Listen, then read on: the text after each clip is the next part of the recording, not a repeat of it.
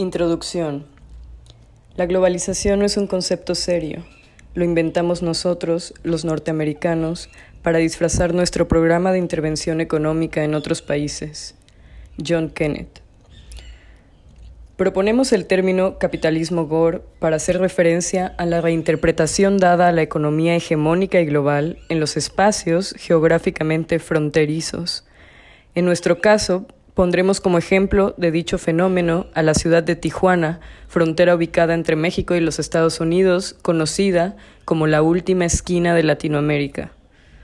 Tomamos el término gore de un género cinematográfico que hace referencia a la violencia extrema y tajante.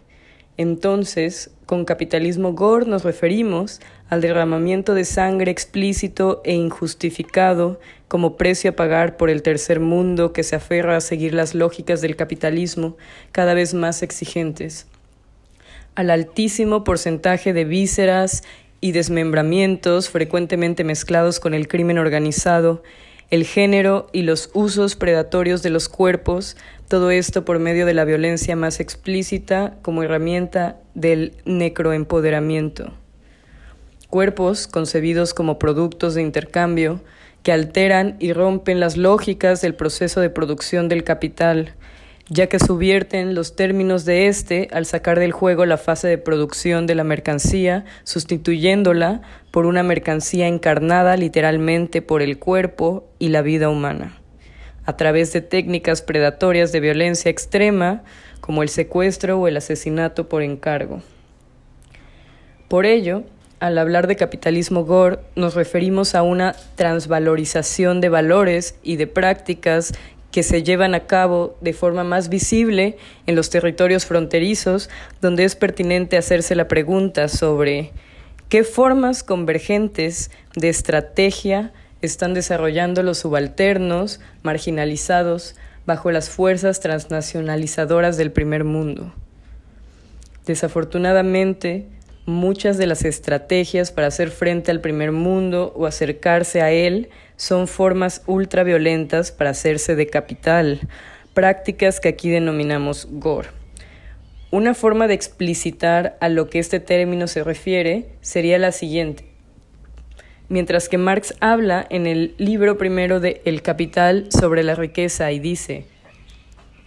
la riqueza en las sociedades donde domina el modo de producción capitalista se presenta como una inmensa acumulación de mercancías. En el capitalismo gore se subvierte este proceso y la destrucción del cuerpo se convierte en sí mismo en el producto, en la mercancía. Y la acumulación ahora es solo posible a través de contabilizar el número de muertos, ya que la muerte se ha convertido en el negocio más rentable. No buscamos la pureza, la corrección o incorrección en la aplicación de las lógicas del capitalismo y sus derivas. No buscamos aquí juicios de valor, sino evidenciar la falta de poder explicativo que existe dentro del discurso del neoliberalismo para dichos fenómenos. Los conceptos contemporáneos sobre dicho fenómeno resultan insuficientes para teorizar prácticas gore que se dan ya en todos los confines del planeta mostrando que dicha teorización es necesaria en un mundo donde no hay espacios fuera del alcance del capitalismo. El hecho de obviar estas prácticas no las elimina, sino que las invisibiliza o bien las teoriza desde términos más cercanos a la doble moral que a la conceptualización, términos como mercado negro o prácticas económicas propias del tercer mundo por considerarlas ilegales. Nos interesa proponer un discurso con poder explicativo que nos ayude a traducir la realidad producida por el capitalismo core, basada en la violencia, el narcotráfico y el necropoder, mostrando algunas de las distopías de la globalización y su imposición.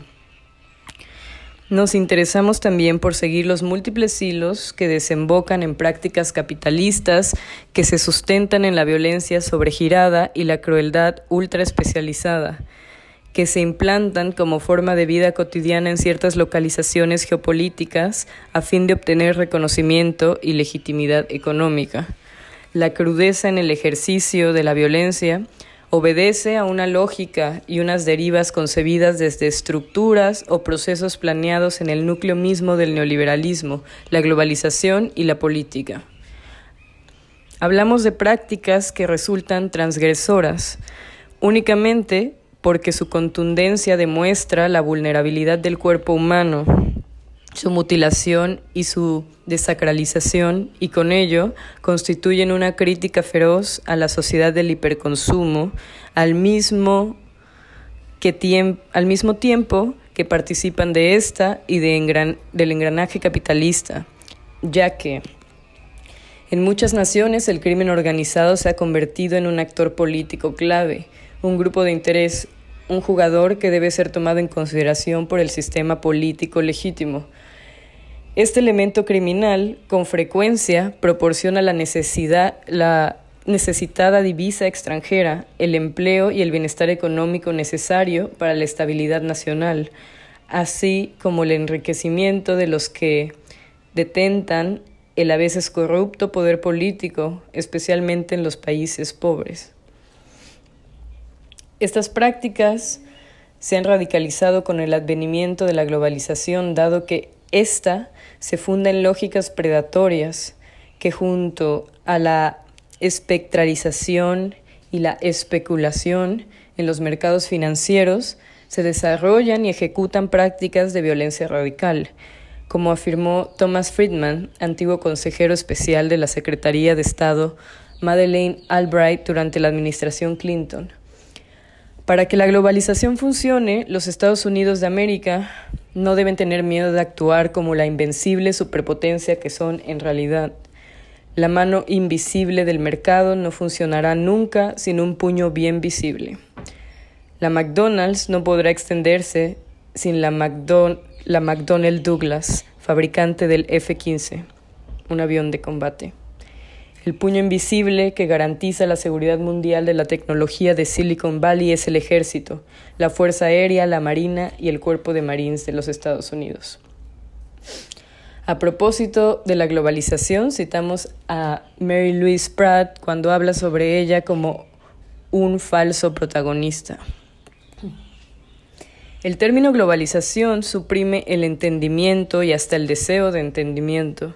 En este sentido, la globalización funciona como una especie de falso protagonista que impide una interrogación más aguda sobre los procesos que han estado reorganizando las prácticas y los significados durante los últimos 25 años.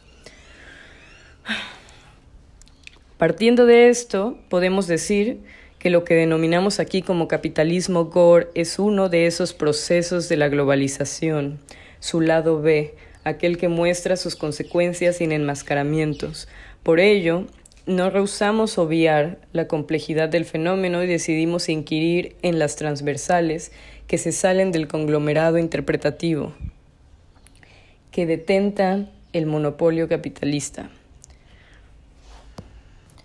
En el mismo sentido, dado que existen movimientos, discursos y acciones de resistencia que buscan hacer frente al discurso capitalista y a, sus alcances, consideramos necesario precisar que nuestra reflexión sobre el capitalismo Gore no parte ni se limita de estas prácticas discursivas. Lo proponemos entonces como un espacio heteróclito que no ha sido suficientemente reflexionado desde las contrapropuestas al capitalismo, por ser considerado por éstas como un fenómeno fuertemente enraizado en la lógica de aquel, confinándolo a la irreflexión y etiquetándolo de espacio indeseable y distópico. De la misma forma, este proceso es invisibilizado desde el discurso de la economía formal y alejado de su sistema de reflexiones y no se le otorga un peso a mayor o más complejo, con mayores alcances explicativos, sino que se confina etiqueta como parte del mercado negro y sus efectos en el capital. Sin embargo, estos efectos en la economía mundial son evidentes, ya que el Producto Criminal Bruto se estima que no sería inferior al 15% del comercio mundial, lo cual le otorga potestad en las decisiones económicas planetarias. La urgencia de elaborar un discurso crítico que describa el capitalismo gore parte de la necesidad de un lenguaje común para hablar del fenómeno, ya que como es bien sabido, el mundo se revela en el lenguaje y las relaciones sociales se alcanzan a través del lenguaje. Dado el hecho fundamental de que el lenguaje es un elemento medular en la organización epistemológica del mundo, consideramos necesario indagar, revisar, razonar y tratar de proponer un discurso explicativo que pueda darnos referencias conceptuales para pensar, analizar y abordar estos campos, espacios y sus prácticas. También consideramos fundamental el hecho de darle nombre a estos espacios campos y sus prácticas desde una perspectiva transfeminista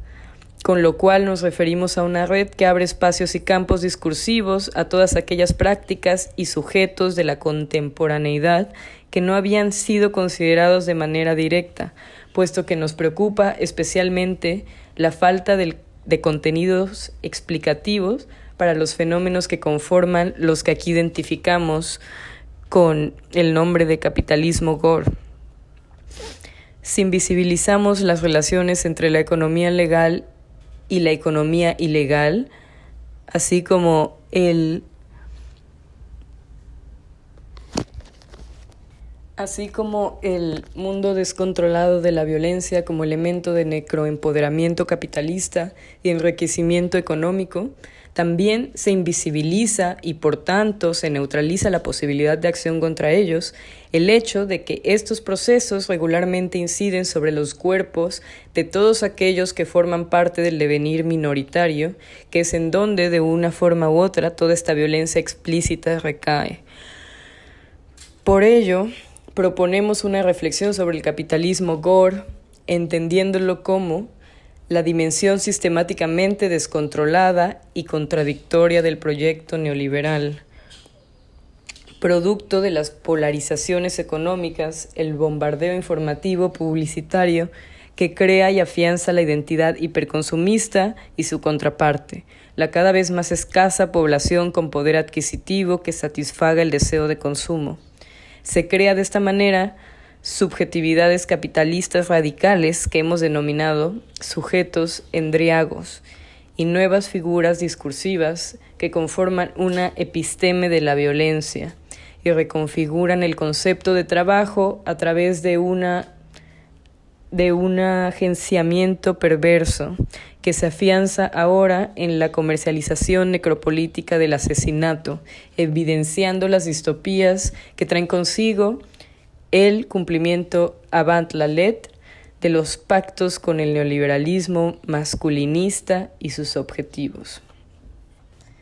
Frente a este orden mundial se crean subjetividades endriagas que buscan instalarse a sí mismas, a quienes las detentan, como sujetos válidos, con posibilidades de pertenencia y ascensión social, creando nuevos campos desde una de las inversiones más feroces, desacralizadoras e irreparables del capitalismo, sujetos que contradicen las lógicas de lo aceptable y de lo normativo como consecuencia de la toma de conciencia de ser redundantes en el orden económico, haciendo frente a su situación y contexto por medio del necroempoderamiento y las necroprácticas transfugas y distópicas, prácticas GORE convirtiendo este proceso en la única realidad posible y tratando de legitimar por medio del imperio de la violencia los procesos de economías subsumidas, mercado negro, tráfico de drogas, armas, cuerpos, etc. Acciones que reinterpretan y crean campos distintos a los válidos y que influyen en los procesos políticos, públicos, oficiales, sociales y culturales. Como afirma Pratt, otra vez vivimos en un mundo de bandidos y piratas, ahora bajo la forma de coyotes y polleros, narcotraficantes, sicarios, secuestradores, etc., que trabajan en las fronteras de todo el planeta. No es casual que el narcotráfico constituya actualmente la industria más grande del mundo, seguida de la economía legal de los hidrocarburos y del turismo. Que el narcodinero fluya libremente por las arterias de los sistemas financieros mundiales, ni que el narcotráfico mismo sea uno de los más fieles representantes del capitalismo gore. Así pues, queda demostrado que este no es el escenario que imaginábamos para el inicio del nuevo milenio, pero es el que tenemos y es nuestra responsabilidad filosófica reflexionarlo para mostrar la fragilidad y la poca flexibilidad en los discursos de la globalización y del neoliberalismo que no alcanzan para explicar estos procesos. La historia contemporánea ya no se escribe desde los sobrevivientes, sino desde el número de muertos.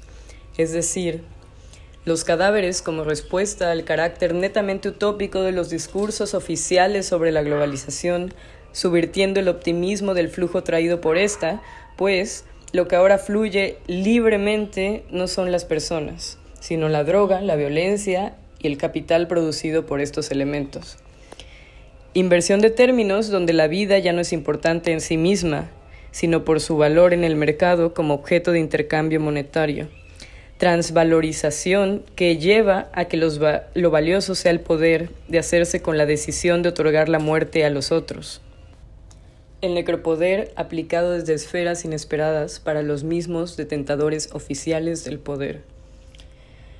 La explosión de la violencia ilimitada y sobreespecializada da noticia de la ausencia de un futuro regulable y del hecho de que